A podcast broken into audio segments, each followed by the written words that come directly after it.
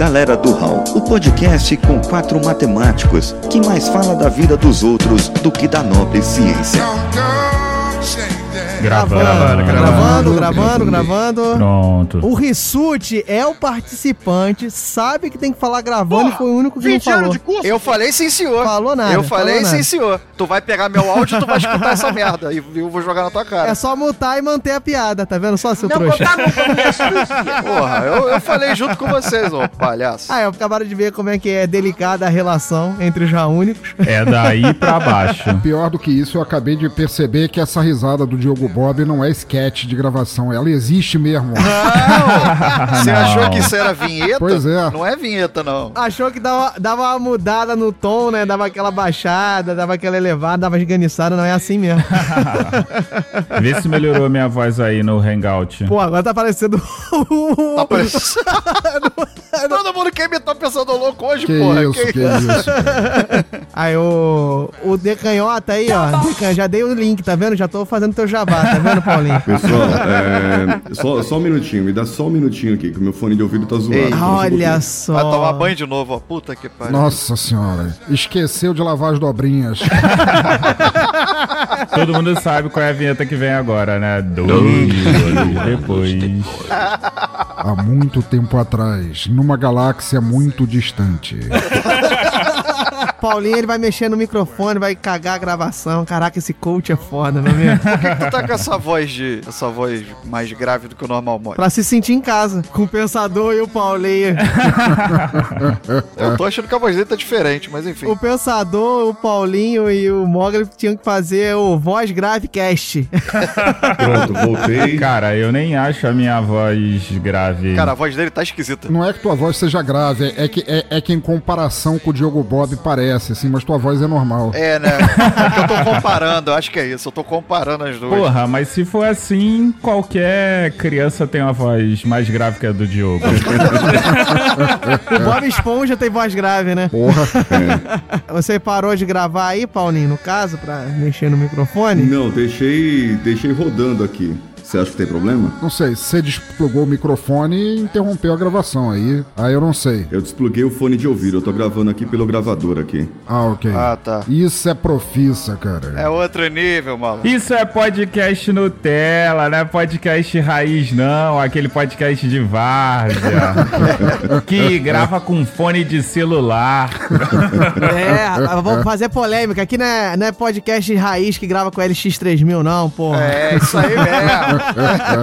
ninguém aqui grava com LX3000, Ninguém não. tem, ninguém tem isso, né, Rissuti? Você já trocou? Ninguém. Mas, cara, quem precisa de microfone bom é você, né, Diogo? Vamos combinar que. Não, eu preciso de voz boa. É completamente diferente. Tem um microfone chinês que já vem agora com o filtro do, do Pavarotti, assim, você. Peraí, me passa o link agora. Imagina. Fala,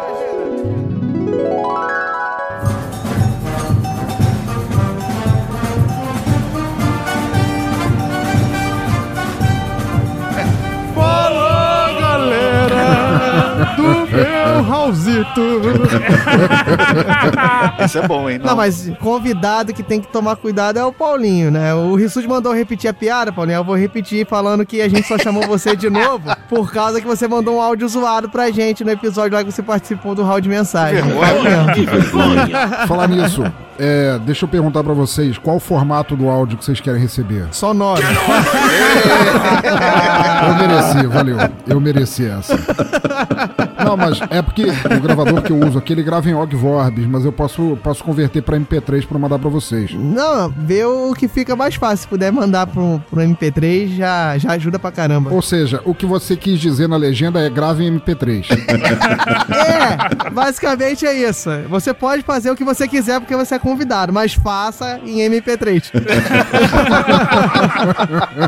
Desde que você envie o arquivo MP3, não tem problema. Não, não tem problema.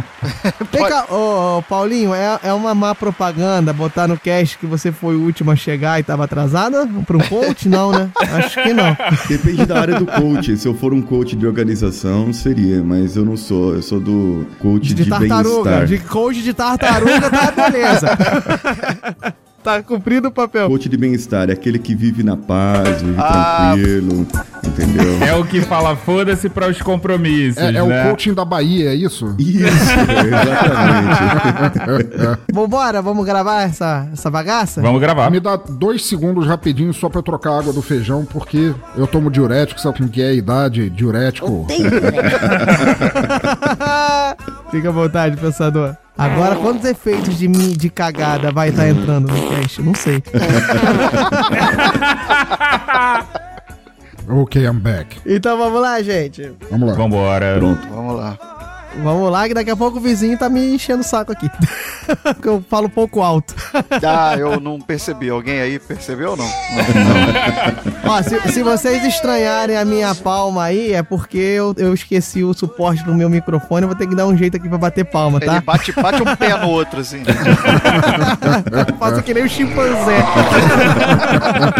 Segura o microfone com a boca e bate palma. Porra, ele vai falar assim.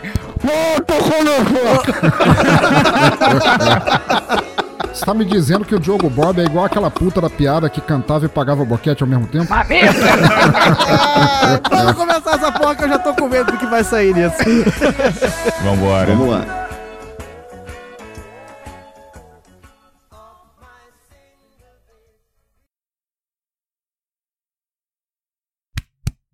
Pronto, começou. Fala galera, eu sou o Diogo Bob e medo da morte é mole. O ruim é ter medo das frases do Mogli que vem logo agora. Fala galera, aqui quem fala é o Mogli e morte escrota é a forma da vida dizer que a gente precisa continuar selecionando os seres humanos. Foi boa! Eu não acreditei em você. Porra, rapaz, deu pra entender. Eu gostei. Eu vou falar isso toda vez agora. Vou falar que ele vai falar uma frase sem sentido, que aí ele manda uma maneira. Não, eu, eu gostei. Parabéns, mano. Eu sou Thiago Rissuti e quando alguém morre, a gente diz que foi pra um lugar melhor, mas eu quero ver querer ir junto. Mas olha só, eu nunca vi alguém que morreu reclamar. Não, com certeza. Reclamação zero, então deve ser bom, né? Na verdade, teve uma ou duas psicografias do Chico Xavier em que vinha escrita com goteira aqui. Pronto, mais um ponto pra gente botar aí no cast, né? Eu nunca vi receber uma psicografia falando que tá uma merda. Mas antes, meu caro Thiago Ressonte, antes de começar esse cast, antes de frases dessas vozes tão bonitas, né? Que comparando com a minha é mole ser bonita, a gente tem que falar aí, anunciar, já que a gente nunca sabe se eles têm frase de abertura ou não, né? Já botando uma pressão nos convidados, a gente tem que anunciar os convidados, não é verdade? Duas mentes brilhantes como essa, eu acho que terão, e melhores do que a do Mogli, que foi a melhor até. É, é verdade. Duas mentes brilhantes, você falando, eu tinha certeza que não era eu. então vamos anunciá-los, meu caro Rissuti. Vamos anunciá-los, meu caro Diogo Boy. Obrigado pela deixa, meu caro Rissuti. Fique à vontade, Diogo Boy. Então, meus caros ouvintes, vindo diretamente da Podosfera, o detentor de todas as vinhetas de todos os podcasts possíveis e inimagináveis. É imaginável, né? Mas tudo bem. o dono da voz mais sensual e o nariz mais escroto dessa podosfera também.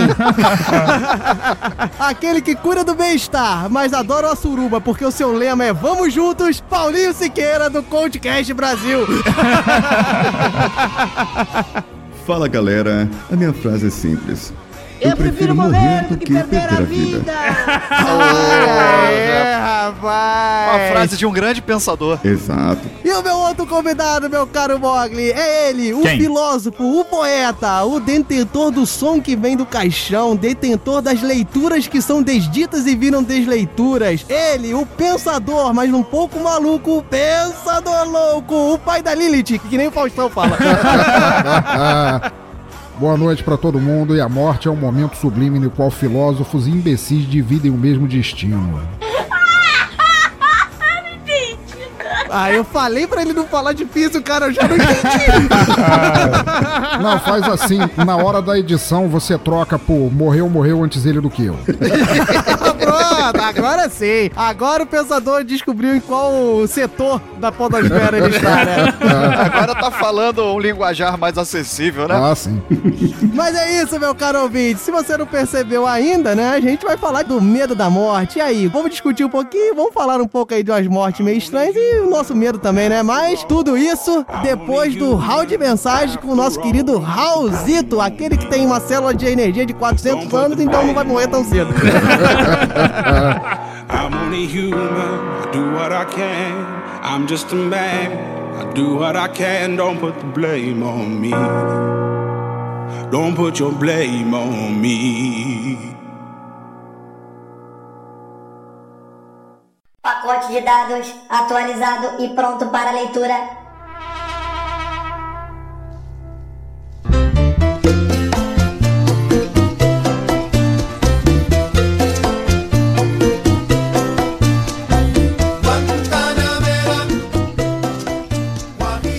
Atenção ouvintes, estou aqui para informar que a galera do Hall possui o apoio de Infinity Tour Soluções em Turismo, a empresa que visa o lucro ser possível e o prejuízo ser necessário para a satisfação de todos os clientes, seus viajantes. A Infinity possui o diferencial de possuir destinos pouco comuns em empresas de turismo, turismos de aventura, ecoturismos, viagens gastronômicas, além de oferecer todos os serviços comuns que todas as empresas de turismo prestam e com a qualidade normalmente não vista em humanos. Portanto, acesse infinity.tour.br barra promoções e escolha seu melhor destino. Você, como ouvinte da galera do Hall, está obrigado a acessar a fanpage de Infinity Tour no Facebook e comentar, elogiar, estrelar esta empresa que patrocina a podosfera brasileira. Mande sua mensagem elogiando seu apoio. Tempo de encerramento de round de mensagens estimado em 19 minutos 49 segundos.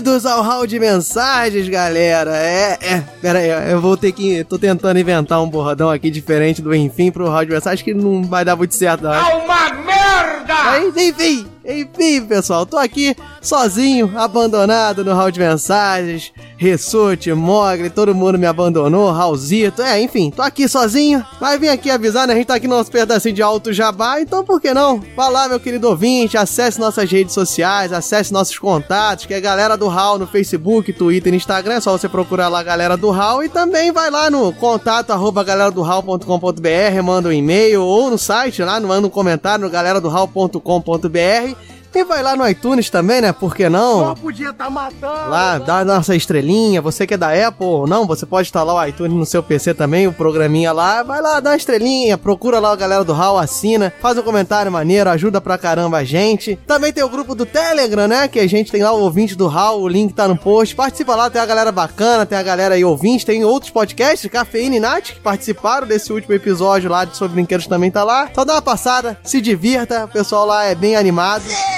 E pra dizer que vocês não perderam seu tempo ouvindo minha voz sozinho aqui, triste, tristonho, tenho muito a dizer aí sobre o sucesso que foi o rap do Rissuti aí, sobre as mensagens passadas aí do hall de mensagem passado. Foi um murmurinho lá no Telegram. E pra isso aqui não ficar muito extenso, não ficar muito longo, a gente também teve várias mensagens e o cast aqui também tá muito bacana, então eu quero que vocês vão logo pra ele. Então vocês comecem a morrer um pouquinho aqui, porque agora vocês se preparem pro que vem aí sobre as mensagens dos ouvintes, meus caros. Atenção, ensaiando!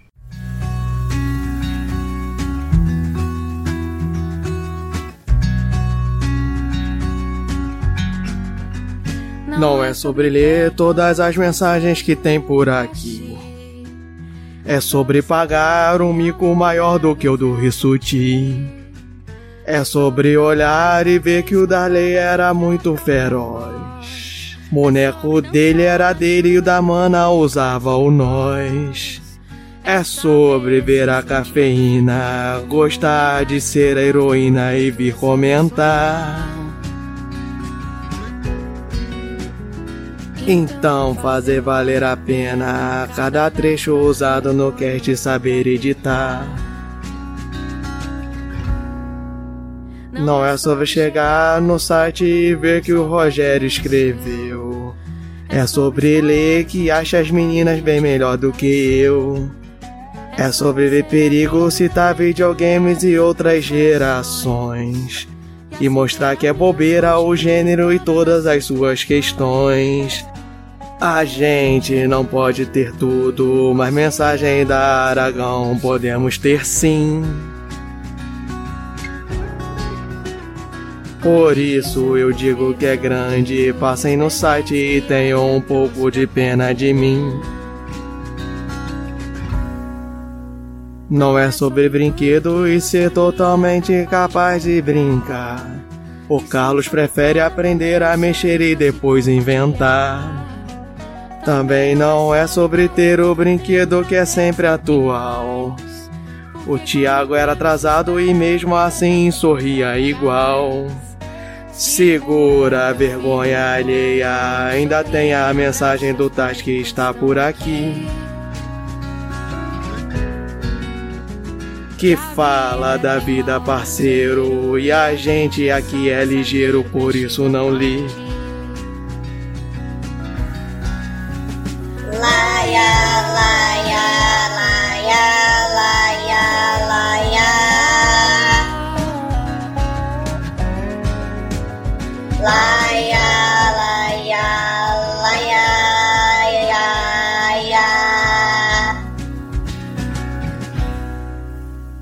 Segura que vem o e-mail da Dani Almeida, ela escreveu por aqui. Que fazia comidinha parceiro e achou a melhor sala de justiça que tem pra ouvir. Agora tenho certeza que o diabo existe.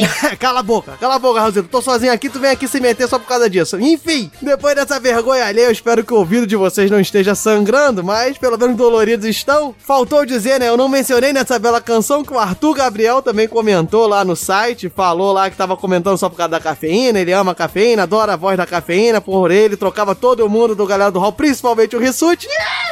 Também faltou dizer, né, que ninguém acertou a dica, né, sobre brinquedo, porque todo mundo falou, todo mundo quis florear o tema, né, falou brinquedos da infância, brinquedos que vocês curtiam, brinquedos que você gosta, brinquedos que te marcaram, mas ninguém falou simplesmente de brinquedos. A gente falou de brinquedos de uma maneira geral, então ficou o tema em aberto. Também faltou dizer aí que a cafeína ganhou da Nath no episódio de 73 a 27%, que me fez lembrar de um áudio da Nath aqui, ó. Escutem aí o áudio que a Nath mandou pra cafeína durante a gravação.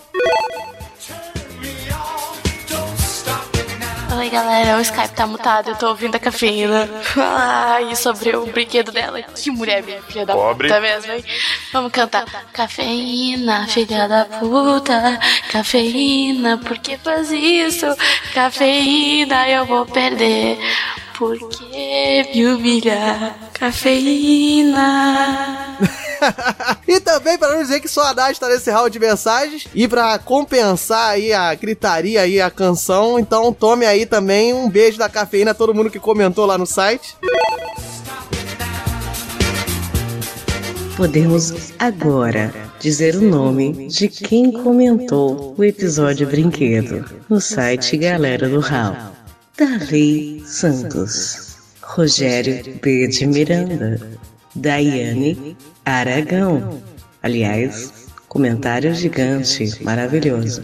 Carlos Nani, Tiago Ramos Melo e Taz. Aperta o REC. Ui, que delícia. É, galera, isso aí, muito mais, né? Que nem comercial da SBT dos anos 80. Isso e muito mais você vê lá no grupo dos ouvintes. Esse áudio foi mandado lá. Então, fica o beijo da cafeína também. E teve andança? Teve andança. Se alguém perguntar por mim. Que É eu, aí- meu caro ouvinte, Diogo Bob, eu estive lá no Clickcast, né? No especial do Clickcast de mil downloads. Eu dei uma participação lá, dei uma contribuída lá com o nosso querido Cássio. Grande abraço, Cássio. Tava comemorando lá a meta atingida sobre downloads e teve um áudio de várias pessoas aí da Podosfera parabenizando e comentando um pouco sobre atingir metas. Eu fui um deles, então eu estou lá. E eu vou encerrando por aqui. Antes que vocês morram de depressão com esse round de mensagem, não escutem nosso querido pensador e nosso querido Paulinho Siqueira aí no episódio. Tá muito maneiro, tá muito bacana, tá muito divertido. Valeu, galera. Fui, um abraço e desculpa qualquer coisa. Eu estou na cidade, eu estou na favela, eu estou por aí, sempre pensando nela.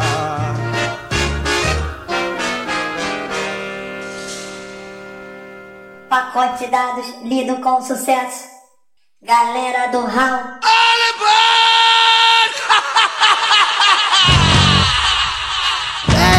Enfim, meus caros ouvintes, voltamos aqui depois do nosso querido hall de mensagens, que é o que, Rissuti? É super bacana, super animado, super maravilhindo. Eu anotei, viado. Agora eu não perco mais. Você só esqueceu que agora eu vou falar igual no meu trabalho. É show do milhão. Agora, peraí, peraí, deixa eu anotar isso aqui também. Sabe que ele vai inventar uma outra desculpa na próxima, né? Eu sei, tô ciente. Não, sempre eu vou fazer um jeito de você estar errado, Rissuti, relaxa.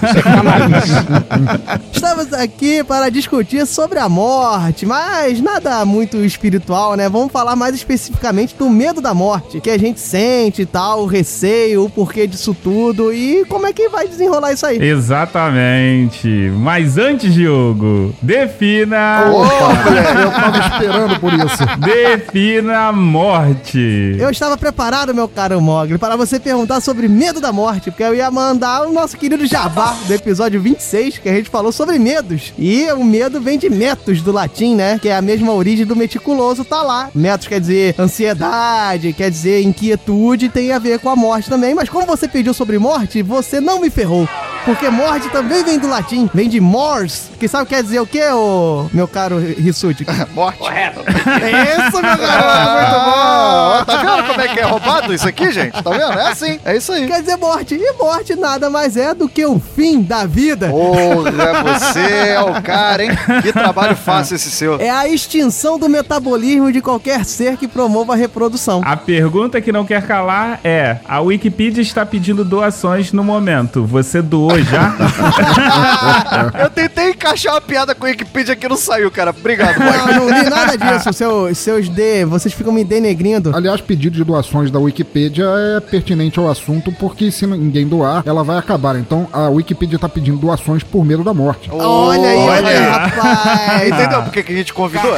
Então, né, vamos começar aí, ó. A gente, a gente traz pessoas embasadas. Nós temos aqui Paulinho Siqueira, nosso coach aqui do bem-estar, que tem um episódio sobre medo da morte. Ah, ia mencionar isso. Você sabe de nada. Eu sou, eu sou muito mais preparado que você, eu falo muito mais rápido. Aí você que sabe.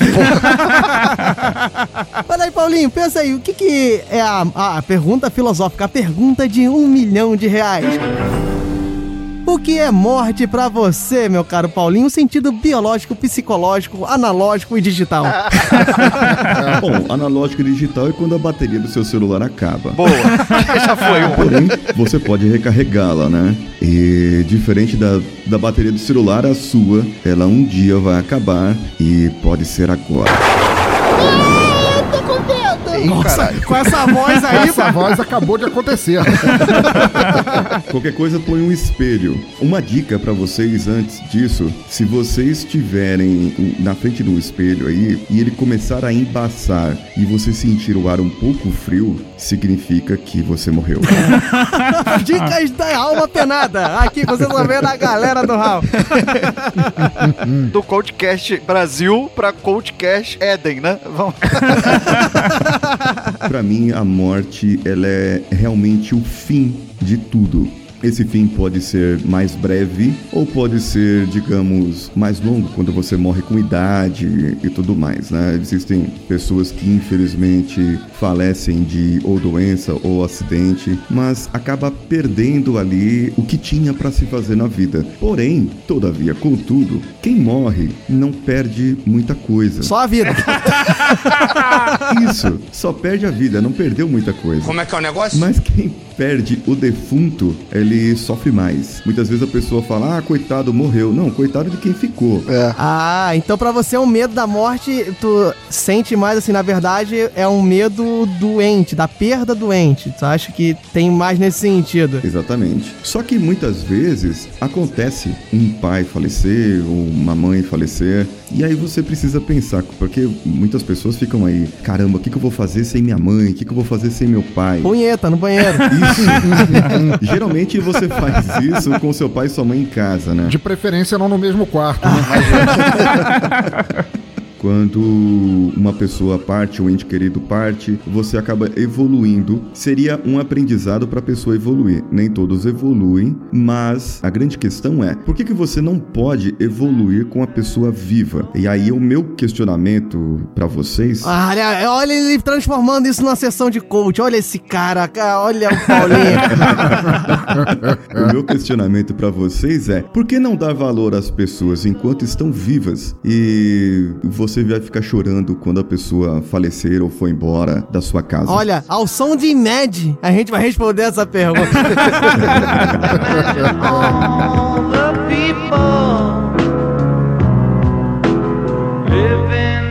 Mas é interessante mesmo é a, a, a, visão, né, do que a gente às vezes valoriza muito. E eu acho que a morte, o medo da morte, tem muito esse quesito no ser humano, né, que é um, um medo mais social. Tem em relação a isso, de você não valorizar talvez a, a sua evolução, o seu ente querido, ou o próprio medo realmente de você não realizar as coisas da maneira correta, tanto para você, se você morrer, ou da maneira que você satisfizesse o seu ente querido. E agora é a deixa para pensador louco responder sobre o medo da morte num idioma entendível. Por favor. Ah, ok, sem problema. Eu vou tomar um gole de catuaba aqui para baixar meu vocabulário e vou tentar. Vamos nós. Gente, o que eu posso dizer sobre a morte? A morte, tomando para mim as palavras de Neil Gaiman, é o grande momento da vida. A morte é, como para os homens, o, o, exame de toque. Todo mundo tenta evitar, mas um dia vai acontecer. Já conseguimos visualizar bem Ok. o sentimento de morte.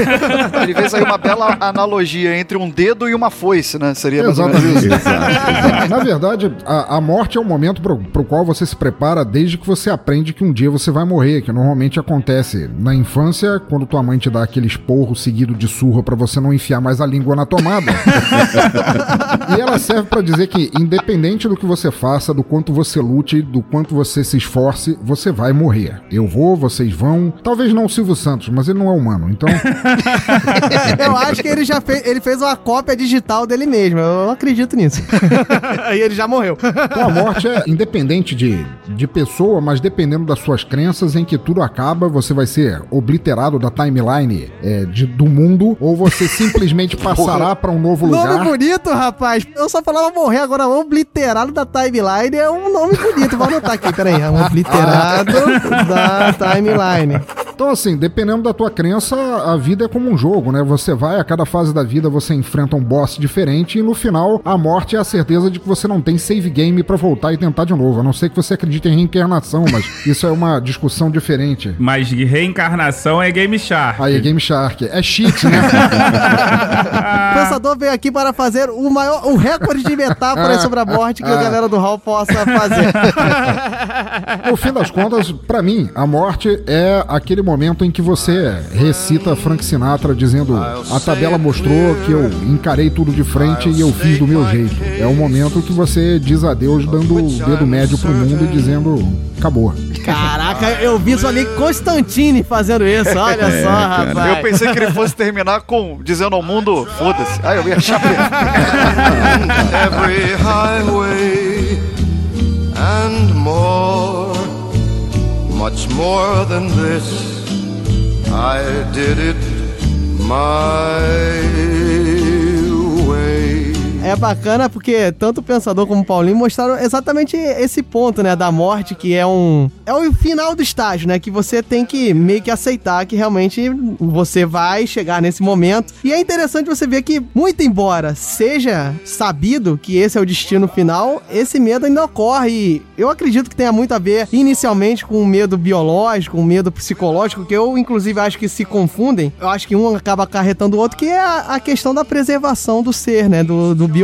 Você tem um receio, é um medo. A gente já discutiu isso um pouco no episódio de morte. Dá uma ouvida lá no nosso episódio 26 sobre medos, né? E dá uma conferida lá que a gente falou disso, que é um instinto de proteção mesmo biológico que acaba no ser humano passando pro psicológico e depois que tem toda a esfera social. Exatamente. Você foi perfeito. Tem a esfera social e tem essa questão que eu, eu penso que a morte às vezes ela é muito temida, porque, pelo menos na minha cabeça, ela tá sempre associada à dor extrema. Acho que muitos, muitas formas de morrer, digamos assim, tá associada a um grande sofrimento pra pessoa, para o cara que morre. Então eu acho que isso é onde a biologia entra e te faz evitar certas situações ou não correr certos riscos ou fugir de certos problemas que possam te causar essa dor extrema e fatalmente a morte. E a questão social, o Paulinho falou de quem fica, perde um ente querido, eu acho que isso aí é até uma, uma via de mão dupla, né? Eu acho que às vezes o medo de uma pessoa morrer tá no fato de que ele vai deixar entes queridos e às vezes pode ter pessoas que dependam dele. Exato. Então você fica, eu tenho que me preservar para poder tomar conta dessa pessoa. Então acho que é uma troca aí. Eu concordo com o que você disse na parte biológica da coisa. Existe até um ramo da psicologia que discorre sobre isso, que na verdade não é que as pessoas tenham medo da morte, mas do quanto elas vão se fuder até acontecer. fudeu. Do quanto vai doer o processo. Exatamente. Entendeu? Porque o medo da morte, até estudos aí relacionados à psicologia mostram que o medo da morte primordial, né, o maior instintivo que se tem era do- das presas, né? É o medo do predador, né, e presa, que no caso todo mundo na seguindo a cadeia alimentar, né, vai ser é presa de alguém. Então você o medo primordial seria o medo de ser comido não no sentido No sentido bíblico.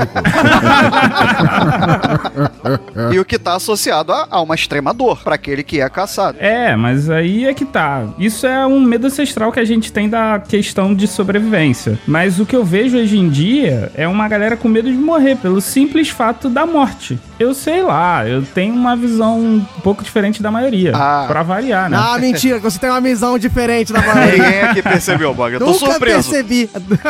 Eu nunca tive medo da morte. Na verdade, eu tenho uma visão de vida e de morte porque eu penso da seguinte maneira: a pessoa que tem medo da morte, ela é aquele tipo de humano que tem medo da vida. Procura perceber, geralmente pessoas que têm medo de morrer são pessoas que têm medo de viver. Elas estão sempre vivendo é, metade do que podem fazer. Elas não se jogam de cabeça nas coisas que elas querem de fato fazer. E eu É porque se se jogarem de cabeça vão morrer. Ah, boa. Verdade. Não, mas isso que, o, isso que o Mogli falou tem, tem até a ver com aquela frase de uma, de uma letra do John Lennon que ele fala que vida é aquilo que passa por você reto quando você tá preocupado fazendo outros planos. Exatamente. Isso. Pô, peraí. Caraca, eu tenho que pegar um caderno, cara, que já é outra que eu vou anotar aqui no pensador. Peraí. Não, tá sendo gravado, não tem problema. A gente escuta de novo depois. É que ele nunca anotou ditado na escola, então tá complicado assim pra pegar do áudio depois. E eu sempre tive uma visão mítica. Todas as visões de mitologias sobre morte, é, as visões em que você vai fazer no outro mundo, as coisas que você gosta. É, você quando morre, você continua fazendo aquilo, aquele seu último ato. Foram sempre ideias muito agradáveis pra mim, então eu sempre carreguei que quando eu morrer, eu não vou ter as coisas enfadonhas, os problemas que eu tenho. Quando eu morrer, eu vou estar no Eu sei um Valhalla. lugar que vai ter uma festa quando você morrer. eu vou estar fazendo uma coisa muito mais interessante, muito mais é, empolgante pra mim. E tem a questão também que é o seguinte: geralmente, no meu modo de ver, é mais quem fica que fica preocupado com a pessoa não, não morrer do que quem morre. Porque o que que acontece? Você vê aquele quadro ali se arrastando, se agravando por meses, às vezes anos, e a pessoa tá lá, ela tá entrevada, ela tá cheia de dor, sofrendo. E a morte, cara. É um alívio. É um alívio. Exato. Às vezes vale mais sem fazer apologia à, à Eutanásia. eutanásia, essas coisas todas, enfim. Mas às vezes a morte, ela pra aliviar uma dor tão sua, porque você sofre, cara, é complicado. Você que tem um parente que tem que ficar cuidando, tem que ficar pra cima e pra baixo, porque a gente sabe que por mais que você tenha família, sempre acaba sendo um e geralmente é o mais próximo que fica cuidando. E aí esse cara que fica cuidando, ele deixa de viver. Ele passa a não ter vida porque como ele tá perto, então todo mundo acaba partindo do princípio que ele vai cuidar. Então esse cara, ele vive no hospital, trabalha, trabalhando ele tem que sair correndo, tem que mudar a vida toda em função de um parente que tá passando mal. E às vezes o casamento, a vida familiar dessa pessoa, da família mais próxima da qual você mora, acaba caindo também a qualidade de vida. Tipo, os relacionamentos é, acabam ficando com mais rachaduras por causa disso, porque às vezes o cônjuge, no caso, entende que é parente seu, mas ele fica, putz, você tá lá e você não tá aqui presente. Às vezes não é nem intencional essa, esse pensamento, mas ele acaba É, há, surgindo. quem, há quem entenda e há quem não entenda. né? Exatamente. tem, Isso, tem isso. duas coisas que eu, que eu queria falar sobre o que o Mogli falou, começando de trás pra frente. Na verdade, o por mais penoso que seja cuidar de um, de um parente entrevado, ou doente, ou atado a uma cama, ou com necessidades especiais, que tem que ter alguém, um familiar, um amigo, um esposo, o que quer que seja cuidando o tempo todo, não deixa de ser uma vida em si. Talvez seja uma vida mais focada em prol de uma coisa que ele não faria. Sim, concordo. E- mas, mas é uma vida em si, por mais penosa que seja. E a outra coisa que eu queria falar vem lá do início do teu discurso em que você falou de ir pro Valhalla. Isso, isso quer dizer que você quer morrer pela espada? No início do que o Mogli falou, ele tocou num outro ponto que eu queria mencionar, que é a questão da religiosidade. Um medo particular também de algumas pessoas, né? Ah, eu tenho medo da morte. Um motivo é, é o desconhecimento do que, que vem depois. Eu acho que isso também entra um pouco nessa questão. Exato. Entra naquela construção social que a gente tava falando aí, a religião, obviamente, independente de qual que seja, independente, a gente aqui não vai questionar, olha o panos quentes, não vai questionar a existência ou não de uma Mas, vida após a mas, morte. Diogo, mais do que religião, tem a questão cultural. Sim. Porque, por exemplo, você vai no México, você tem uma celebração, você vai em New Orleans, é, a galera sai, tipo, tocando música, festejando a sua morte. No Japão também eles celebram os mortos. Sim. Sim, sim, a, a cultura e a religião pode celebrar a morte, mas eu não tô questionando em si o a celebração por luto ou por festa da morte. Tô questionando o, fato, advindo da religião também e da sociedade, você tem uma crença, uma coisa do, do pós-vida ou não pós-vida, mas é aque- sempre aquela, aquele receio de, de quando chega lá na morte, será que eu já atingi o que eu queria? Ou será que eu fiz o correto? Ou será que tem tempo ainda de eu refazer o que eu fiz de errado? Então é, é- a religião também contribui pra gerar um certo tipo de medo nesse sentido, que foi o que o Paulinho, o pensador, você e o Thiago falaram, né? Ou seja, eu só repito o que todo mundo fala, como todo mundo sabe. Diogo, tem, tem dois pontos com relação ao medo da morte no, no que você falou que podem ser bem tratados, assim. Seja por pessoas que não têm qualquer religião, ateus, assim, convictos, ou pessoas extremamente religiosas, independente da religião, não deveriam ter medo da morte por dois princípios lógicos básicos e talvez vocês concordem comigo. Primeiro, Ah, se é lógico e você falando, eu vou concordar. Primeiro, o, o cara que é ateu, ele não deveria ter medo da morte, porque no momento em que cessar, que o coração parar de bater e o cérebro fizer caput, vai acabar. ele vai ser deletado. O próprio pensamento consciência, uma vez que ele não acredita em nada pós-morte, afinal de contas ele é ateu, vai cessar. E como tal, ele não deveria ter medo do que vem, simplesmente porque não haverá. O processo de pensamento e de consciência cessará de existir, e como tal, ele não deveria ter medo. E por outro lado, aqueles que são religiosos, novamente, independente de religião, não deveriam se preocupar, porque olha só que pegadinha engraçada. As pessoas que seguem as religiões, elas acreditam que quando elas morrerem, elas vão pra vida eterna. Independente de qual vida eterna seja essa, seja no purgatório, no céu, se ele vai ter 16 virgens dizendo o tempo inteiro no ouvido dele que tá doendo, não encosta aqui, ai, ai, ai, eu sou virgem, etc e tal. Tô com dor de cabeça. É, tô com dor de cabeça hoje não. Imagina 16 falando isso no teu ouvido o tempo inteiro. Eu acho que essa religião, dependendo de quem seja, estimula o suicídio, inclusive. Isso aí é o inferno. Mas o que se denota com tudo isso é que quando você chegar a passar da morte pra lá, é que vai vir a vida definitiva, que aqui é tipo um- uma preleção, você tá fazendo um, um teste, e que na verdade a vida é lá, porque aqui foi um momento passageiro e a vida depois é eterna. Tecnicamente, nesse caso, você só vai para esse lado se você morrer. Então, por que você tem medo?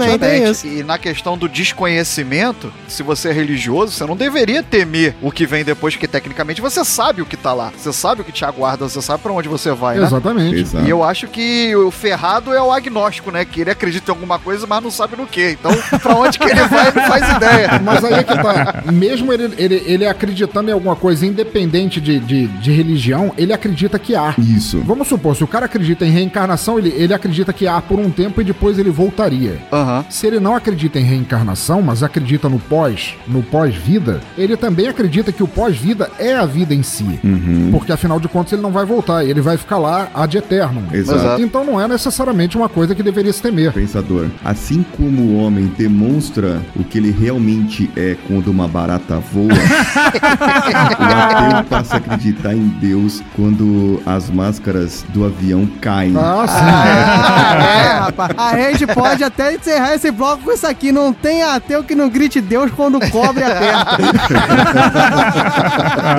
Ateu, respeitadas as proporções, também é um ser humano e como o ser humano também tem cu e na hora que aperta ele vai apelar pra tudo. Exatamente.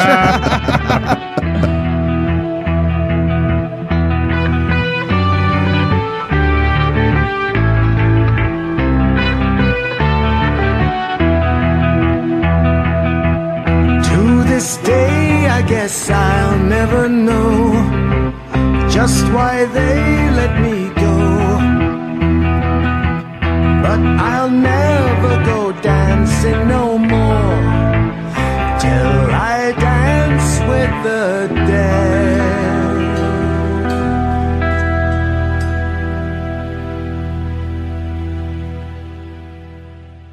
Galera do Hall.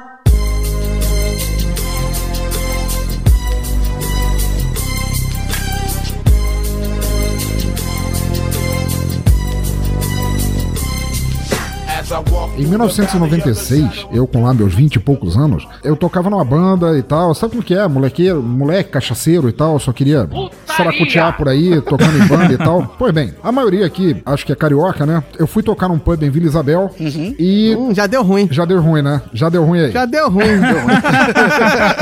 E na saída, na saída, não sei qual foi o infeliz que teve a ideia, a gente foi, foi tomar a saideira no Empório. Pra quem conheceu o Empório, final do Empório, o grande barzinho lá de Ipanema. E dois carros e levando povo da banda, meninas que quiseram ir junto e tudo mais, os equipamentos, e eu tava numa Paraty na mala. Então eu tava na- sentado na mala, segurando amplificador, etc, instrumento com a porta meio aberta e em determinado ponto a Paraty entrou no túnel Rebouças, quando ela saiu ali pra entrar em direção a, a Lago Lagoa Rodrigo de Freitas, ela pegou uma lombada de frente e capotou de frente. Ê, beleza. Eu fui cuspido e aterrisei de cabeça. Na... E olha que a cabeça é a parte mais protuberante do meu corpo, né? Eu aterrisei de cabeça na calçada. Ah, quem disse aí que as pessoas não entram de Pois é, cabeça cara. na vida aí, ó. Até no asfalto também. Rapaz, eu quebrei a cabeça em cinco lugares. Eu perdi 3% de massa encefálica. Eu quase virei o Bolsonaro. Perfeito, cara. Não, pra você ver, cara, o pensador, ele quase morreu, ele tem 97% do cérebro e ele é 500 vezes mais inteligente que nós quatro Que juntos. isso? Que isso? De maneira nenhuma, cara. Com 97% do cérebro, eu ainda tô tentando entender o que, que ele falou lá no início, cara. Cara, a, a única coisa que eu posso dizer sobre isso é que é, meus pais já me achavam estranho antes, então. De qualquer maneira, imaginem o imberbe pensador louco com a cabeça escangalhada na calçada. Quebra- Eu- Virou um Lego, né? Assim, Exatamente. Mas podia ter sido pior, você podia ter se tornado Bolsonaro, né? Então, Podia ter sido bem pior. Eu fiquei como morto por meia hora e depois fiquei duas semanas em coma enquanto tinha um andaime segurando os pedaços da minha cabeça no lugar, cara. caralho. Agora, a parte mais interessante, que eu, eu suponho até que os ouvintes queiram saber de como é estar do outro lado, é que eu não tenho a menor porra de ideia. eu apaguei, eu não vi luz no fim do túnel, eu não vi a Ingrid Bergman de lingerie me esperando pra. me chamando. Não, nada. Mas, ô pensador, tu sabe por quê, né? Não, mas. Porque tu tava lá apagadão e cheiradão. a única coisa possível que eu sei, só, só pra deixar de testemunho, vocês podem cortar se vocês quiserem. Não delira. A única coisa que eu sei é que eu fiquei completamente apagado, mas eu fiquei internado no, no hospital perto do cemitério de São João Batista, lá em Botafogo. E, em determinado ponto, quando eu já não estava dado como morto, já, depois que já tinham colado os pedaços, né? isso foi a minha família me contando que, em determinado ponto da, da madrugada, eu acordei, arranquei o tubinho do, do soro, saí andando com aquela batina com a bunda de fora, passei pela recepção do hospital e falei assim: tchau pra vocês. E foram me pegar quase na frente do cemitério, completamente desorientado. E eu só posso agradecer ao universo por não existir smartphone na época pra me filmar branco como vela, andando com o rabo de fora de madrugada no- em frente ao São João Batista, cara, que deve ter sido uma visão do inferno. Vantagem da vida analógica, meu camarada. É verdade. Agora, deve ter ainda aí no Rio de Janeiro, vocês que são daí, pesquisem isso, deve ter uma lenda aí. Fantasma cabeçudo da bunda da lua. Olha, nota em jornal não deve existir, eu mesmo nunca me incomodei em procurar. O mais, o mais que deve existir deve ser uma beata que tá até hoje fazendo o sinal da cruz em casa. então, meu caro depois desse pequeno relato, essa pequena história de morte. Não, porque foi uma bela transição. Começa com um acidente grave e termina com ele na rua com a bunda de fora. Exato. Como vocês disseram, né? Tudo termina em cobre. Aqui, né? E já que nosso querido pensador não morreu, mas teve uma experiência esdrúxula, pra não dizer escrota, nós trouxemos uma pessoa aqui que é coach em bem-estar e uma pessoa aqui com experiências pós-morte e pós, sei lá, vergonhosas, pós-vergonha, para avaliar, né, meu caro Rissuti? Aqui, agora sobre a música, né? Vai botar a vinheta. As mais estranhas formas de morrer. Tem um programa, pra quem conseguir assistir, tem vários episódios inteiros no YouTube, chamado A Thousand Ways to Die, né? Mil Maneiras de Morrer, que ele, ele relata mil casos de pessoas reais. Ele- esses casos eles são reencenados de forma cômica, e apesar de falar de morte, eles são muito cômicos, sim, de gente que partiu pra outra simplesmente por estar no lugar errado, na hora errada, ou simplesmente por fazer uma cagada muito grande. O que nos leva a crer que aquela velha frase de que pra morrer basta estar vivo. Exatamente. Mas agora nós entramos na sessão, né? Pra morrer basta ser vivo e ser idiota. Meu caro Rissuti, Pois não. puxe uma morte aí para a avaliação dos nossos julgadores, por favor. Então, eu quero trazer aqui uma morte por overdose. Mas overdose de drogas? Até aí, né? Até aí tudo bem. Mas não. Uma overdose de cenoura. Uau. Foi o Mário Gomes, cara.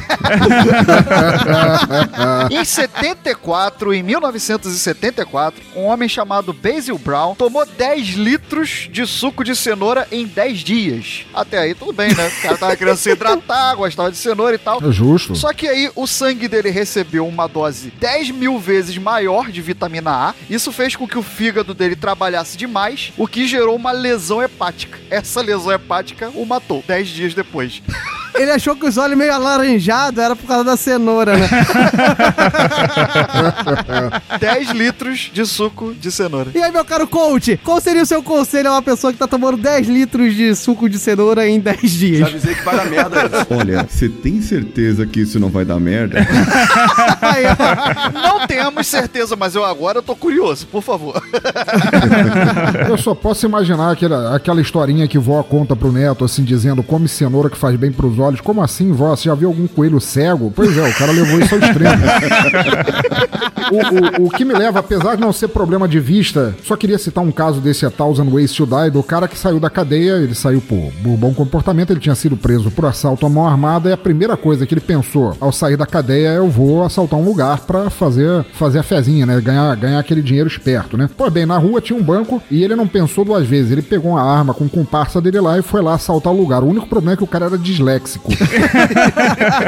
do lado exato do banco tinha uma loja de armas. Adivinha onde ele entrou?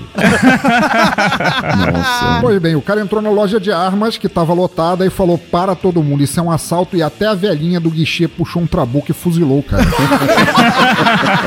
Mas isso, pensador, isso me lembra de um caso que aconteceu no Colorado, nos Estados Unidos, em 2002. Que o que aconteceu? Estava o cidadão dirigindo seu carro tranquilamente quando de repente ele ouve uma sirene.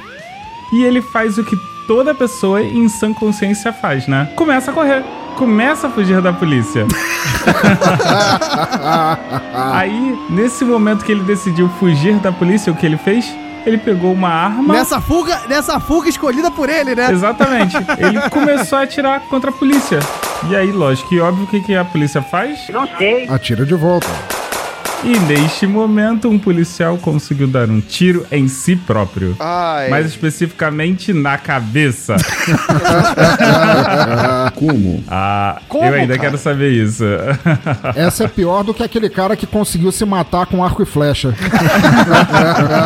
Eu queria saber como é que a pessoa mira numa terceira pessoa e consegue acertar ela própria. É bala bumerangue isso. Talvez ele estivesse mirando no retrovisor. Talvez. Please. Não, mas olha só, o pior é que a viatura tinham quatro policiais. Não, são pessoas bem treinadas. Eu vou trazer aqui pros nossos julgadores, aqui um coach do bem-estar, né? E nosso querido pensador. Caso aqui de 2001 também, Mog. Acho que 2001 foi um ano propício. E é, vale ressaltar aqui que eu peguei do Prêmio Darwin, que é um, é um, um análogo do Prêmio Ig Nobel pra... O nome já diz tudo, cara. O nome já diz tudo.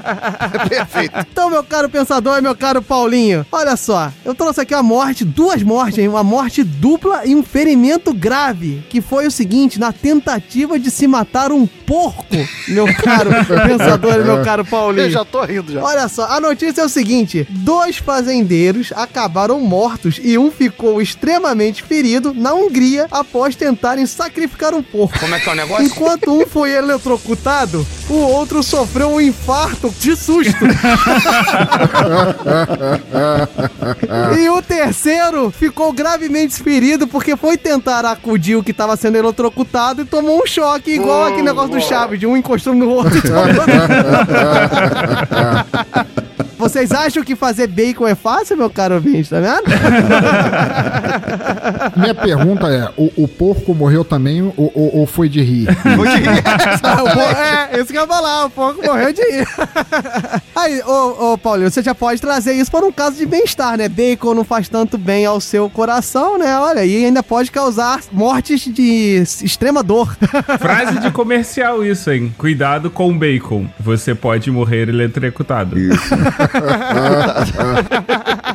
Há controvérsias hoje em dia aí, se você pegar o pessoal da, da dieta paleo e do jejum intermitente, há novas metodologias de alimentação que eles defendem o uso de bacon. E Pô, pera aí, Paulinho, deixa eu anotar quais são as dietas, deixa eu anotar aqui. Também tá interessante. Alguma chance de funcionarem, não? há, há chance de funcionar sim, é, bastante. A chance de funcionar com as pessoas que não têm medo da morte. Se você gosta de viver perigosamente, há chances de funcionar. Não, estou brincando. Bom, mas tem gente que fala por aí que bacon é vida, né? Então, se você Isso. comer muito bacon, é como achar a fonte da juventude, né? Deveria ser, né? A lógica é essa, né? E vai pro Valhalla, né? Com espada e bacon e com tudo, segundo meu caro Mog. Mas aí, ó, vocês estão falando de espada. Eu acabei de ver aqui em 2006 o prêmio Darwin Awards. Ele foi para um homem de 33 anos chamado Darren. O que aconteceu? O que aconteceu? Não sei. Darren comprou uma jaqueta que dizia ser a provas de facadas. Hum, E como você faz para testar uma jaqueta à prova de facadas? você a veste, enfrega a faca e fica se furando. Não, esse aí, meus parabéns, hein? Esse é um gênio, hein? Puta que. Cobre. Esse barrou o padre dos balões, cara. Opa, pra encerrar, esse seria a minha grande homenagem brasileira, né? Então fica aqui o nome do nosso querido brasileiro, Adelir Antônio de Carli, que ganhou o prêmio Darwin de 2008, meu caro ouvinte, porque ele resolveu dar uma de up nas alturas, entendeu? ele achou que era maneiro, encheu um monte de balão de hélio, você que talvez seja um pouco mais novo, não tenha vivenciado esse momento épico Ô, do, do Brasil bem, para o mundo. Você que é mais novo, que nasceu em 2005 e tá ouvindo o podcast, você tá fazendo alguma coisa errada. O nosso querido padre encheu uma cacetada de balão de hélio, saiu voando por aí e nunca mais foi encontrado, né? né? A gente lamenta pelo padre, mas também vai ser burro assim, lá no... Cobre.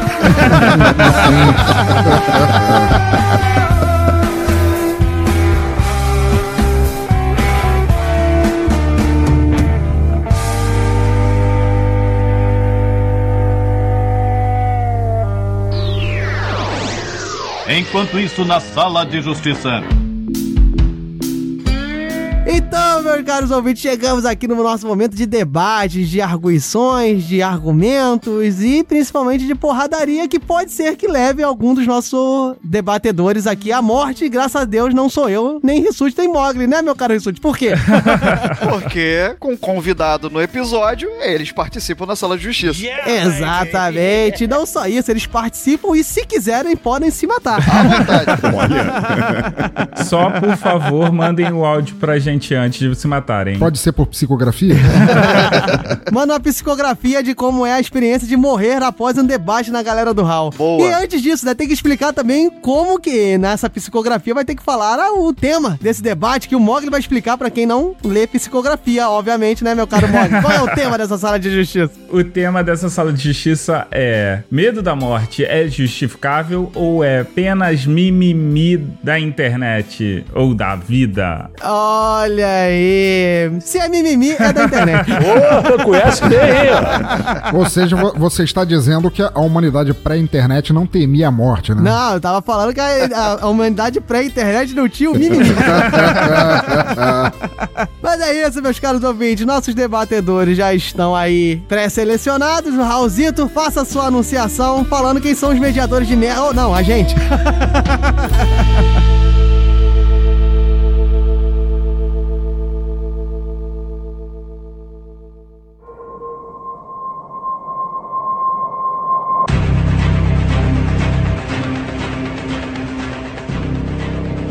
Debatedores pré-selecionados: Pensador Louco, Paulinho Siqueira. Mediadores: Diogo Bob, Mogli, Thiago Rissuti.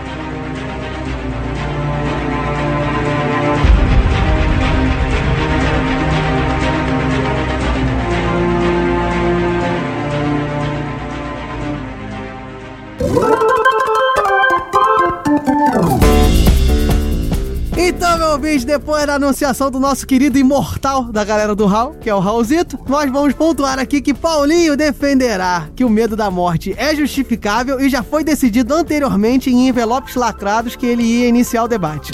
E o nosso querido pensador, também em envelopes lacrados, ficou decidido que vai matar o debate. Não, encerrar o debate. e antes que vocês comecem a me matar por causa dos trocadilhos, Rissuti, explique a sala de justiça. Então, meus caros convidados, meus caros ouvintes, nosso debate funciona no sistema 90, 60, 30. Cada um dos dois aqui terá 90 segundos para expor suas ideias, 60 segundos para rebater as ideias do adversário e os 30 segundos finais que a gente vai ver quem é mais destemido aqui, quem é que vai matar o outro. Rissuti, os 30 segundos finais onde eles se matam, Rissuti. Olha só que fim bonito, épico para... Não, não é sacanagem. Não precisa se matar, não. Tem que morrer os dois, cara. Eu tô imaginando, eu tô imaginando a sala de justiça com aquele barulhinho do, do hospital, do batimento cardíaco e desacelerando até ficar só um pi. Já deu uma dica aí pro editor, hein? Então, Rissuti, está a postos com o seu cronômetro? Como diz o Mog, estou a posto. Mogli, está a postos aí com sua mente ensandecida que entende os argumentos dos debatedores? Sempre! Nossa, que sempre falso, cara. Puta que pariu. Paulinho, preparado aí pros seus 90 segundos? Preparado, vamos lá. Então, Paulinho Siqueira, 90 segundos, valendo. Olha só, pessoal, dois pontos que eu gostaria de ressaltar sobre o medo da morte. Por que ele é justificável? Porque ele é inerente à natureza humana. As pessoas, elas não têm medo da morte por ser a morte, mas por medo realmente de perder o que elas deixaram de viver. Ou seja, não cumpriram o que deveriam cumprir. E se morrer, vão voltar para puxar o pé de alguém ou para tentar encerrar alguma coisa. Se você morrer, fique lá, por favor. A pessoa, quando ela tem o medo de morrer, é porque lá no seu cérebro, lá dentro, naquela parte que fala que você tem aquelas o seu instinto, que é o id, lá da psicologia, você tem aquelas funções primitivas suas, os seus desejos, as suas vontades e aquilo está o seu instinto e você quer se defender, você quer lutar contra alguma coisa. E o seu super ego, aquele seu conselheiro, aquele seu subconsciente, ele quer dizer para você, não precisa morrer 15. agora. Você tem tanto a cumprir, você tem tanto a fazer. Então, o medo da morte é na realidade o medo a, de você deixar de viver, deixar de cumprir o que você deveria fazer a cada momento, a todos os momentos na sua vida. Acabou. Parou pontualmente. Tá vendo só? Muito bom. A gente já pode separar esses 90 segundos, a gente manda pro Paulinho e já vira um episódio do Coldcast Brasil sobre medo da morte.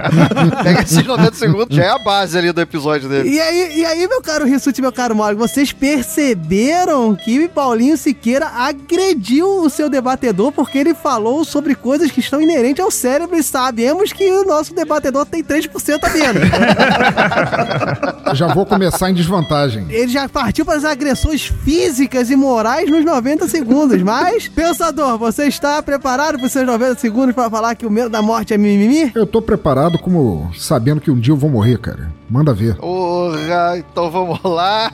90 segundos pro Pensador Louco, valendo. O medo da morte não deveria incomodar ninguém. Ele é certo, é, é uma, é uma questão certa da, viva, da vida. Se você tá vivo, você eventualmente vai morrer. Então ter medo da morte é querer adiar o inevitável. Você não tem que ter medo da morte da mesma forma que você não tem que ter medo de perder a virgindade. A não ser que você seja o Amaral ou o Cerveró, vai acontecer em algum momento.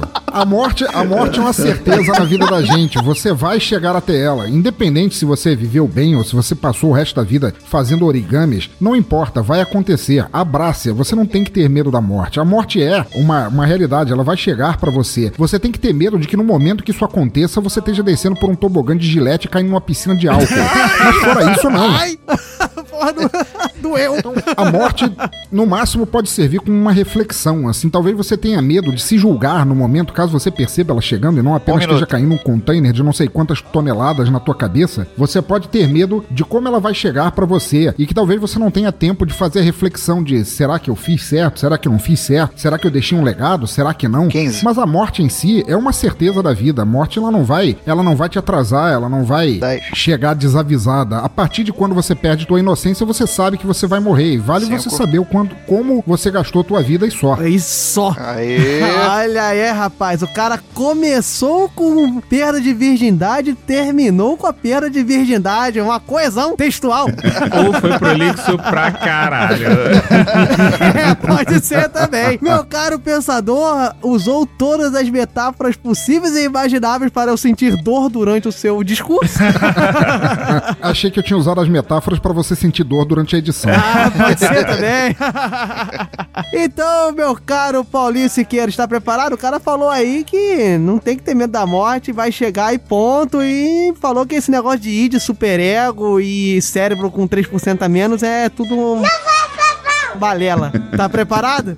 Vamos lá. Então vamos lá, Paulinho. Vamos lá. 60 segundos, valendo. Muito bem. Embora o nosso amigo pensador tenha falado que não é justificável, que não tem essa justificativa, ele próprio disse que as pessoas têm medo da morte. Exatamente porque as pessoas, elas não cumpriram o que deveriam fazer. Somente quem, e isso é muito difícil encontrar, quem tem uma vida plena, é o Frank Sinatra, que já foi citado durante esse episódio, que fez tudo sem arrependimento e realmente essa é uma música da morte que não deve ser cantada nas Filipinas, senão eles te matam. Agora, no nosso caso, Falta ouvinte. o medo da morte, ele simplesmente é justificável porque você sabe que vai morrer. Você está em contagem regressiva Dez. desde que nasceu. E por que você não faz o que deveria fazer? É por isso que você tem medo de morrer. 3. E.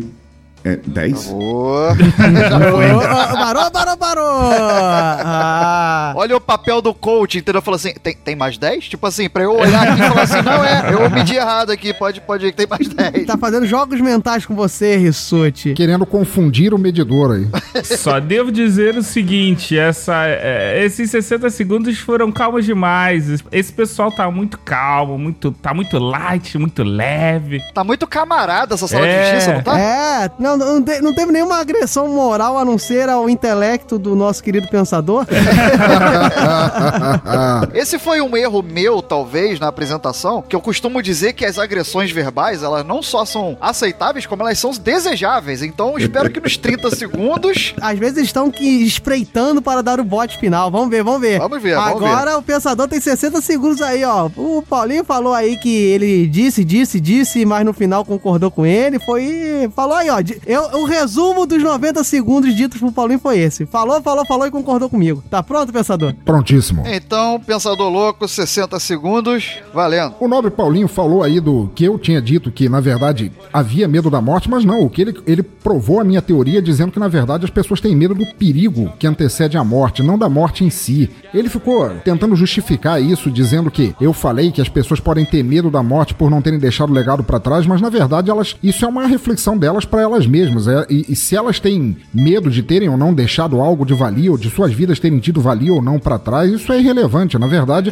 isso não tem, não toca o momento da morte em si. As pessoas têm que saber que elas vão morrer. Se elas viveram em concomitância com isso, se elas viveram bem ou mal, isso na verdade é irrelevante. A morte vai acontecer e o que, o que ele está definindo é o medo do perigo da morte, o medo da falha da morte, não da morte em si. Eita! A morte ela vai chegar de qualquer maneira. Você não tem que ter medo disso. Você talvez tenha que ter medo de não ter feito nada durante o processo. Opa, porrada! Só, só porrada! Mandou um para de mimimi e vai viver a vida. Não só isso, olha só. Resumo dos 60 segundos do Pensador. Sobe o seu madruga aí, ó. É Falou que Paulinho não sabe o que é medo da morte, não sabe o que é perigo da morte e resumiu as explicações de Paulinho nos 60, 90 segundos. Assim, ele tá explicando coisas que são irrelevantes. Preparado pra rebater, Paulinho? Vamos. Ele respirou fundo, ele vai, eu acho que ele vai mandar a irrelevância pra aquele lugar. então, Paulinho, Vamos lá. 30 segundos, valendo. Pode ser, pensador. é, talvez você não tenha entendido. As pessoas. Hum, chamou de burro.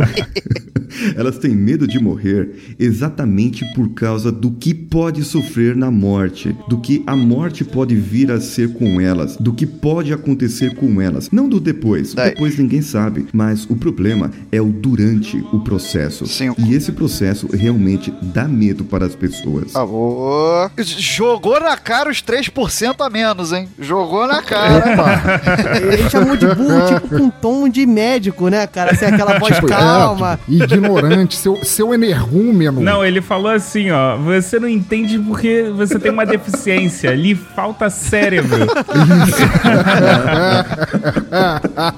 Então, pensador, está pronto para usar os 30 segundos para demonstrar que seus 3%, tal qual aos 3% da série, não fazem diferença nenhuma, tá fazendo mamilos. em uma palavra, fight. Opa! Cerrou os punhos, fez aquela pose de luta e mandou um. Vem cá. Nossa, isso aí foi outra coisa, Mogli, mas tudo bem. Pareceu outra coisa. Eu, eu tava pensando mais no, no, no- num esquema mais. Mas você... E o Mogli pensou no esquema mais Emanuele. Mas enfim, vamos lá. 30 segundos pro Pensador Louco. Valendo. Uma forma de provar que você está completamente errado do que você disse é simplesmente pelo fato de que 99% das pessoas costuma dizer que preferem morrer dormindo. Só em dizer isso elas já estão dizendo que elas não têm medo da morte em si, apenas elas não querem sofrer. Mas sofrer não é inerente à morte, é inerente à vida. A dor acontece na vida, não na morte. Então as pessoas não têm medo de morrer, elas sabem que vai acontecer de qualquer maneira e elas têm apenas medo daquilo que pode levar até a Cinco. morte, mas da morte em si elas não têm medo nenhum. O que invalida o que você disse. Opa, rapaz! Eu vi uma poesia aí, meu caro Rissuti, sobre morte e vida. Eu sou o primeiro. Segundo, segundo, o ser teve pele. Nós mostramos aqui no Hall quem tem menos 3% de massa encefálica. Vamos lá, meu caro Rissuti, então dê o seu voto e Mogli finalizará. Então, cara, eu tô com medo. Mais do que de votar do que de morrer, mas. Que trocadilho de escroto, seu mediador. Eu tinha que introduzir o discurso de alguma maneira, foi o que saiu. Olha, debate foi muito interessante. Foi muito camarada, como eu falei, né? Não teve um. Não teve ninguém mandando o outro pra lugares escusos, não teve esse tipo de coisa. Mas foi muito, foi muito interessante. Foi muito interessante. Queria parabenizar os dois. Muito obrigado, hein? É. Eu achei que a melhor parte do. Do discurso do Paulinho foi nos 90 segundos, onde ele falou que o medo da morte ele é justificado por causas naturais. A natureza faz com que tenhamos esse medo enraizado no nosso pensamento. É a questão do instinto que ele falou. E mas o, o, e o pensador veio falando que você quer inadiar o inadiável, você quer. Não, não tem como você se preocupar com isso, porque uma hora vai acontecer, que o problema é o perigo e não a morte em si, o problema é a dor e não a passagem. Enfim, eu. eu, eu Estou cagado. Tô fudido, eu não sei em quem votar. Olha aí, empate na sala de justiça, olha só. Isso, isso. Não existe empate.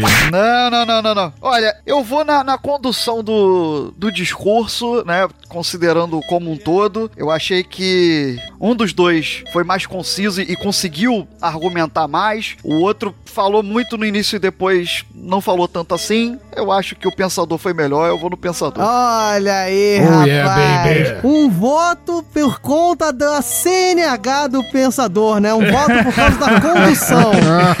Isso aí foi inclusão. Paulinho, tu não pagou aquele meu rodízio, Paulinho. Irei dar meu voto agora nesse exato momento. Meus caros mediadores, meus caros debatedores, é sempre um prazer estar aqui. Eu estou enrolando para pensar mais um pouco. Isso é safadeza. Então, eu gostaria de dizer que foi um debate aí, por vezes, beirando a cordialidade britânica, né? Não teve grandes agressões, até porque as agressões feitas pelo pensador, você precisa de latim pra entender, então acaba não sendo, acaba não sendo agressão, porque você não se sente agredido, né? Então, você, você fica naquela, pô, ele falou mal de mim ou falou bem? Não entendi. As minhas agressões são que nem veneno, você só sente quando bateu o efeito. Troféu babaca pra você. Exatamente, a agressão é- tem muita conotatividade nessas agressões aí, eu não entendo direito, eu tenho certas limitações por conta do meu ramo de exatas. Mas enfim, então foi uma sala de justiça bem cordial, Paulinho, com sua voz de coach, sua voz de orientador do bem-estar, sua voz de Brito Júnior.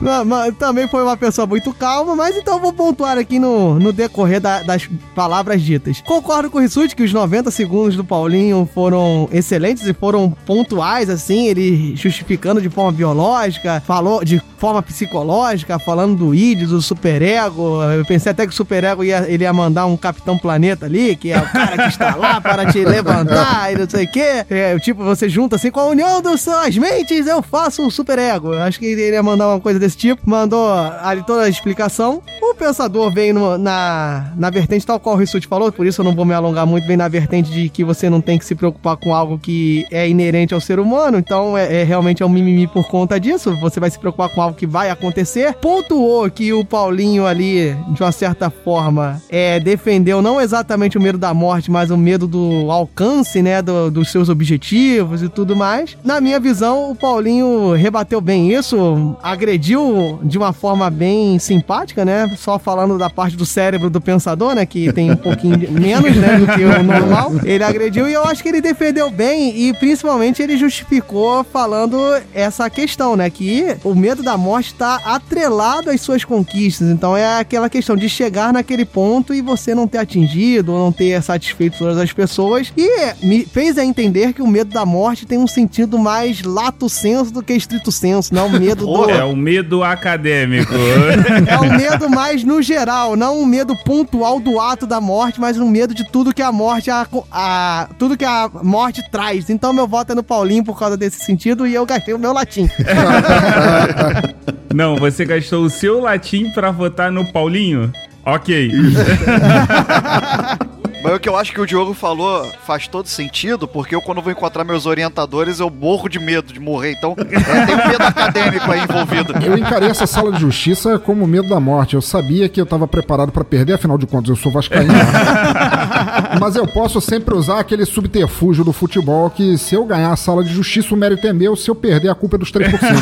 ah, boa. Mas antes de você fazer esse seu discurso de derrota, meu caro pensador, ainda está empatado, porque agora vem o voto do nosso Mogli, o rei da sinopse da sala de justiça. Ele sempre fala tudo o que aconteceu. Não, então, vamos lá. É como vocês falaram. O Paulinho foi melhor no primeiro, nos 90 segundos iniciais, mas eu acho que o Pensador veio galgando a passos largos. Todo, todo mundo tá superar- gastando, né, pra falar com o pensador. Pra superar as impressões iniciais do Paulinho e a forma como o pensador expôs, a galera tem mais medo de sofrer do que de fato de morrer, faz com que eu vote nele. Eita, Oh, olha yeah. só, então sobe as palmas porque a loucura pensativa do nosso querido pensador louco venceu. Mas você, meu caro ouvinte, se concorda comigo, porque se concorda comigo, você está certo. Puta merda.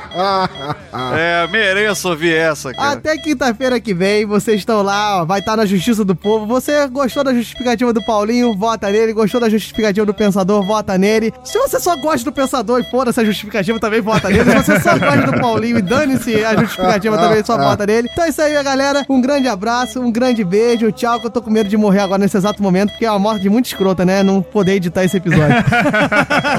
Olha, eu só posso dizer que, pra mim, se eu morrer agora, pra mim já tá bom, porque eu não só fui convidado a participar da galera do Hall, mas eu ganhei a sala de justiça e eu preciso trocar de cueca porque eu tô todo melado já aqui. Há controvérsias. Vencedor, pensador louco. As vertentes defendidas não necessariamente representam a opinião dos debatedores. When you're chewing on life's gristle, don't grumble. Give a whistle. And this'll help things turn out for the best. And always look on the bright side of life. Mais uma vez, né? Chegamos aqui no nosso grande final. Não vou falar novamente que é a parte que eu mais gosto do podcast, mas estou acabando falando, né? Eu sei disso, Mogli. Antes que o Mogli venha, você sabe que você está falando sem querer falar, né? Então, é a parte que eu mais gosto. Eu queria agradecer demais, pô, Paulinho, poxa, pensador. Esse cast aí, com certeza, teria muito menos metáforas e analogias tão per... pisca... Ih, nem sei falar. Puta! Nem é latim. nem é latim, verdade. E não teria nem tantas reflexões assim, voltadas aí pro nosso engrandecimento pessoal, se vocês não tivessem, obviamente, porque nós não somos nem pensadores, nem coaches. Então eu queria agradecer demais, valeu demais, Pensador, valeu demais, Paulinho. Queria deixar aqui o espaço pra vocês divulgarem, a gente gosta demais, curte demais o trabalho de vocês, é espetacular. Vai lá, Paulinho, começa aí. Eu estou deixando as pessoas ganharem, sabe, pra trabalhar mais esse meu lado psicológico. Ah, sim, né? Pra trabalhar a autoestima das pessoas, né? Isso, Ele, isso, tá, ele, isso. ele tá deixando pro, pro, pra eu poder aproveitar o pouco de vida que me resta, né? É, afinal de contas, né? Depois na próxima aí não vai ter competição. O- os meus trabalhos vocês podem encontrar no coachcast.com.br. É um podcast diário, de segunda a sexta. É um podcast curto e, como eu costumo dizer, ele é tão curto e poderoso quanto um coice de porco. Que pode matar três, a gente viu nesse episódio que pode matar três pessoas. Exatamente. Em qualquer das redes sociais, você conversa comigo pelo meu pessoal, arroba decanhota, Telegram, Twitter ou do Coachcast, o Coachcast BR em qualquer rede social. Você encontra até no Telegram também. E muito obrigado pra vocês, do, da galera do Hall, por ter me convidado. E a Ah, que isso, dispõe, dispõe a, a eu- gente sempre tem uma cota de caridade. Brincadeira. E a todos os ouvintes, eu gostaria de dizer pra vocês: descansem em paz. Nossa, Olha isso, rapaz! Que isso? Os ouvintes agora estão fazendo o sinal da cruz e tudo. Valeu mesmo, obrigado mesmo, Paulinho. A gente costuma dizer aqui, a gente sempre escuta a, a galera que vem aqui, a gente curte demais. Podosfera tem trabalhos enormes, trabalhos maravilhosos, a gente não consegue trazer todo mundo, então é sempre um prazer que vocês venham aqui. Então, ó, Coachcast Brasil, Coachcast BR, né? Que tem as redes sociais. Escuta lá. É um puta trabalho, cara, porque é podcast diário. A gente sabe, a gente faz isso aqui de 15 em 15 dias e sabe o trabalho que dá. Então vai lá, escuta aí. Pra indicar aqui, eu vou indicar, né? Pra fazer o jabá junto com o nosso episódio, né? Vamos Ser temático, aqui indicar né? o episódio 364 do Coachcast, pessoal. Dá uma escutada lá. É rapidinho, falando sobre medo da morte. Explica um pouco de tudo que o Paulinho falou aqui, né? Eu sei que o Paulinho ia achar que eu ia indicar o primeiro episódio, porque ele diz que eu só escutei o primeiro episódio até hoje. Mas fica aí, o episódio 364 é muito maneiro, leva muitas reflexões. Coachcast Brasil aí leva muitas reflexões sempre, é bem maneiro e é bem curtinho. Dá pra escutar aí a semana toda, é rapidinho. Se escutar em 5x, então passa em um minuto. e aqui, né, também, poxa, queria deixar um grande abraço, cara, pro Pensador. Brigadão mesmo pela disponibilidade. Passa aí seu- seus contatos. Opa, foi um grande prazer estar aqui, cara. Eu cometo o teatro escuro do, do Pensador Cometo. Louco Pensador Louco. É, eu cometo porque em pensadorlouco.com eu sou eu sou responsável pelo som no caixão que mostra alternativas de, de sons que você não encontra por aí, você não encontra nas rádios nem no, no YouTube, muito menos no, no Ídolos da Globo. e eu faço eu faço desleituras que também é, faz a narração de audiocontos de, de autores em, em desenvolvimento, ou desconhecidos, ou como quer que vocês queiram chamar. Até o Diogo Bob já interpretou um, um conto lá, foi muito É legal. verdade, verdade. O Pensador se arriscou, se arriscou lá. Eu me arrisquei, pô, e foi, foi sensacional, cara. E nós inauguramos. Eu falo nós, mas na verdade sou só eu, tá? É, é porque você tem várias personalidades dentro de você, né? Exato. Você é fragmentado em cinco. Isso porque perdeu 3%, hein? Isso, não. Os 3% era mais 15 pessoas, mas essa não fizeram falta. Não. Nós inauguramos o, o Necrofilmicon para fazer resenha de filmes que são, na maioria, desconhecidos do grande público, e o Exadoff, que na verdade não é um podcast, é, na verdade é como você gravaria uma conversa de podcasters na Cracolândia. É só um papo livre, sem pauta, sem pudores, sem pregas, sem nada, e quem quiser é só passar lá em pensadorlouco.com para ouvir, e como eu sempre digo, ouça por sua livre e espontânea vontade. ah, muito bom. Sensacional. Queria agradecer demais, pô.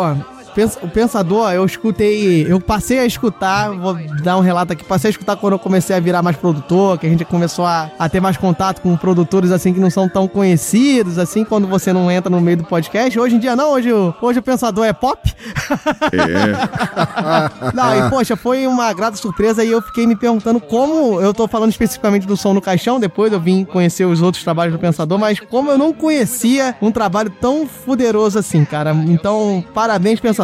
Pô, muito obrigado. Cara, vai lá buscar. O Desleituras é muito maneiro. O Som no Caixão é muito maneiro. Os demais projetos, o Necrofilme, o Exadoff estão começando aí também, são bem bacanas. O Pensador tem sempre essa vertente inovadora. E como eu tenho que indicar um, eu vou indicar o que toca mais o meu coração, que é o. Ó, que bonito, que poético. Que é o Som no Caixão, cara. Eu gosto demais. É, o Som no Caixão é tão underground, tão underground, que ele foi indicado num podcast que se chama Anticast por uma pessoa que não escuta podcast. Como é que é o o negócio? Thiago. É verdade, cara. Pô, Não escutava, não escutava. E, inclusive, escuto os dois que aqui estão, né? O Paulinho que faz a gente pensar na vida e o, e o pensador que quando eu paro pra ouvir, eu fico olhando assim o, o, o player andando, sabe? Só tentando digerir todas as metáforas que ele vai jogando pra fora. É sensacional. Não, é muito maneiro. Não, e pode olhar aí, o som no caixão em particular, os títulos são sempre muito maneiros, são muito, muito criativos.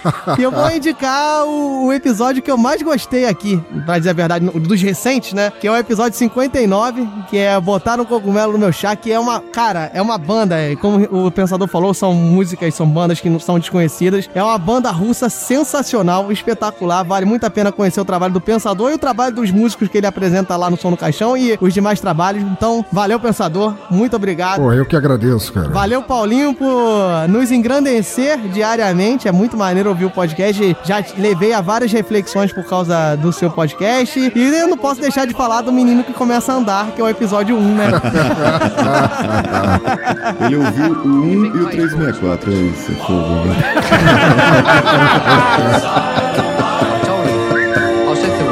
Bernie, I said, I never made that money back. Aviso do HAL ativado com sucesso.